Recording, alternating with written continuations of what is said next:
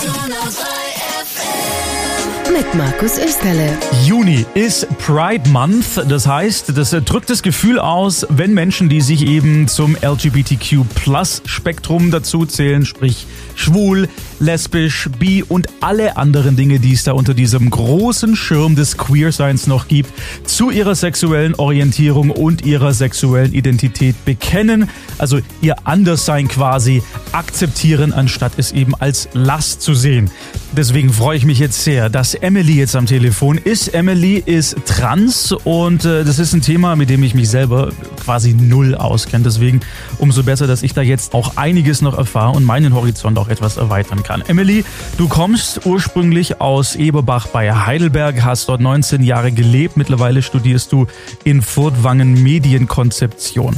Bleiben wir gleich mal bei diesem Begriff Transgender. Kannst du mal für uns erklären, was das genau bedeutet? Also kurz gesagt ist es einmal im falschen Körper geboren. Das ist jetzt sehr flapsig gesagt. Im Endeffekt bin ich halt geboren worden und habe mich halt mein Leben lang irgendwie falsch gefühlt mit der Identität, welche mit meiner biologisch gebürtlichen geschlechtlichen Rolle einhergehen würde.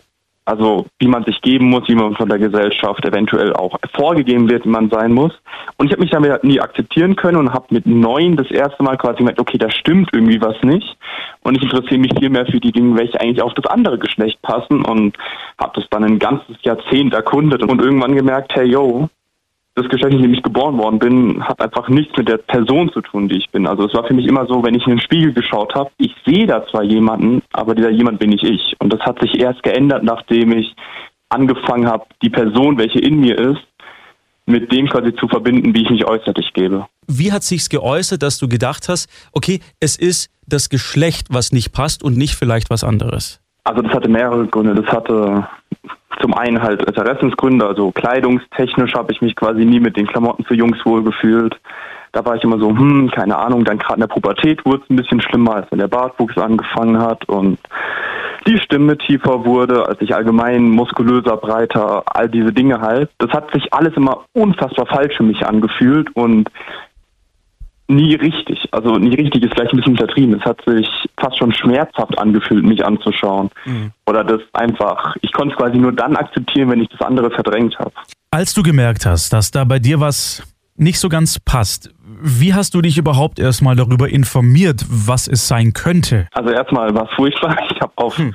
Teste dich, es ist so eine dumme Online-Plattform, so tausend Tests gemacht mit bin ich Mädchen oder ein Junge und dann kann man andauernd Mädchen raus und ich dachte so, hahaha, mich voll gefreut.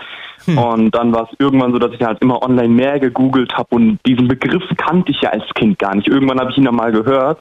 Dann hat er sich eine Weile gut angefühlt, dann habe ich ihn wieder verdrängt, weil es dann wieder Probleme gab. Aber erstmal ganz, ganz viel online halt mich rumprobiert und irgendwann hat dann meine damalige Freundin zu mir gesagt, hey yo, das, das kann so nicht weitergehen mit dir, weil ich so immer hin und her gerissen war zwischen den ganzen Dingen, wie wir darüber oft geredet haben. Du, du gehst jetzt zu einer Psychologin und dann redet ihr darüber mal richtig. Hm durch diese Personen habe ich, hatte ich das alles überhaupt erst in Bewegung gesetzt. Ist ja aber auch toll, jemanden zu haben, der dich so gut kennt äh, und dir dann auch ganz ehrlich sagt, hey, ich glaube, du solltest mal ergründen, was bei dir nicht hundertprozentig passt. Es war eine sehr interessante Geschichte mm. auf jeden Fall in meinem Leben, aber ich bin dir unendlich dankbar. Also unendlich. Auch wenn es dann nicht mehr lief, aber trotzdem unendlich dankbar. Wie lief es dann mit, mit deinen Eltern? Also ich habe das erstmal mit neun gemerkt, den Begriff das erste Mal mit zwölf herausgefunden und mit 13 so Ideen gehabt, ob es nicht so sein könnte. Mit meinen Eltern darüber gesprochen habe ich, als ich 20 war. Mhm. Also ich habe mich da jahrelang fast gar nicht getraut, das überhaupt mhm. anzusprechen, weil ich so furchtbare Angst hatte. Und jetzt, als ich in der Therapie war, habe ich selbst meiner Therapeutin quasi damals gesagt, hey yo, selbst wenn es so wäre, kann ich das nicht tun, weil ich kann es niemals meinen Eltern sagen es hat sich irgendwie als falsch herausgestellt. Also wenn ich einen Rat an Personen draußen geben kann, wäre er auf jeden Fall, sagt einfach, also wenn ihr nicht aus einem komplett konversativen Haushalt kommt, wo ihr wirklich Angst haben müsst, mhm. und das wisst ihr wahrscheinlich, wenn ihr vielleicht, was weiß ich, davor das mal irgendwie neutral anspricht, sprecht einfach an. Es ist wirklich besser, anstatt das ewig mit sich rumzutragen. Wie war es dann bei dir im Freundeskreis? Hat es da auch so gut geklappt? Das war genau anders. Also meine Freunde sind die besten Freunde auf diesem Planeten Es gibt keine besseren und die waren von Anfang an perfekt akzeptabel. Ein paar hatten erst Probleme damit, sind nicht so perfekt damit zurechtgekommen, ist ja logisch. Die, ich, meine Freunde kenne ich teilweise 16 Jahre lang. Mhm. Aber die haben sich super schnell damit arrangiert. Einer von ihnen war einfach der größte Ehrenmann, den ich je getroffen habe, um es in Jugendsprache auszudrücken. Inwiefern? Ja, der hat einfach gesagt, Ah, natürlich. Ja, passt, kein Ding, du. Mhm. Und dann hat er das instant umgesetzt. Also er hat von heute auf morgen innerhalb von Sekunden den neuen Namen benutzt, die neuen Pronome verwendet. Dem war alles vollkommen bei. Der meinte, ja, bist so, kein Ding, du. Hab ich trotzdem gern. Super. Ja, das wünscht man sich, gell? Das, das ist, dass es genauso unkompliziert abläuft bei Freunden und vielleicht auch in der Familie. Ja. Gibt aber natürlich auch äh, das Leben außerhalb deiner Bubble, deiner Blase. Und ich kann mir vorstellen, dass da nicht immer alle so verständnisvoll reagieren. Hast du Anfeindungen erlebt? Ja, öfter. Also ähm, in Furtwang gerade nicht, weil es zum Glück ein kleines Dorf ist. Hier beschränkt es sich auf manchmal ein paar blöde Kommentare oder ab und zu mal jemand, der weiß nicht, eventuell nicht perfekt nachfragt, wie es denn aussieht, Blicke und sowas, aber gerade als ich in Mannheim eine Weile war, habe ich auch gewalttätige Dinge erlebt in meinem eigenen Körper durch andere Menschen. Was für Angriffe gab es da? Einmal war es auf offener Straße so, dass ich angespuckt worden bin von jemandem. Einfach so, ich kann mir das, das ist mein Problem, ich kann es mir nicht vorstellen, warum ich, wenn da jemand läuft, ich zu dieser Person hingehe und ihr ins Gesicht spucke. Ja.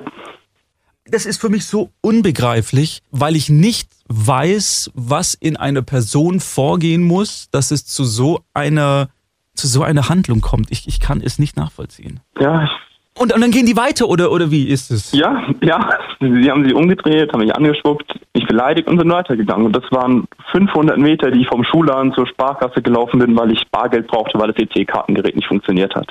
Wie gehst du damit um? Also in dem Fall halt wegwischen und weitergehen. Es hat ja keinen Wert, dass ich die dann umdrehe und dann selber blöd anpöbel.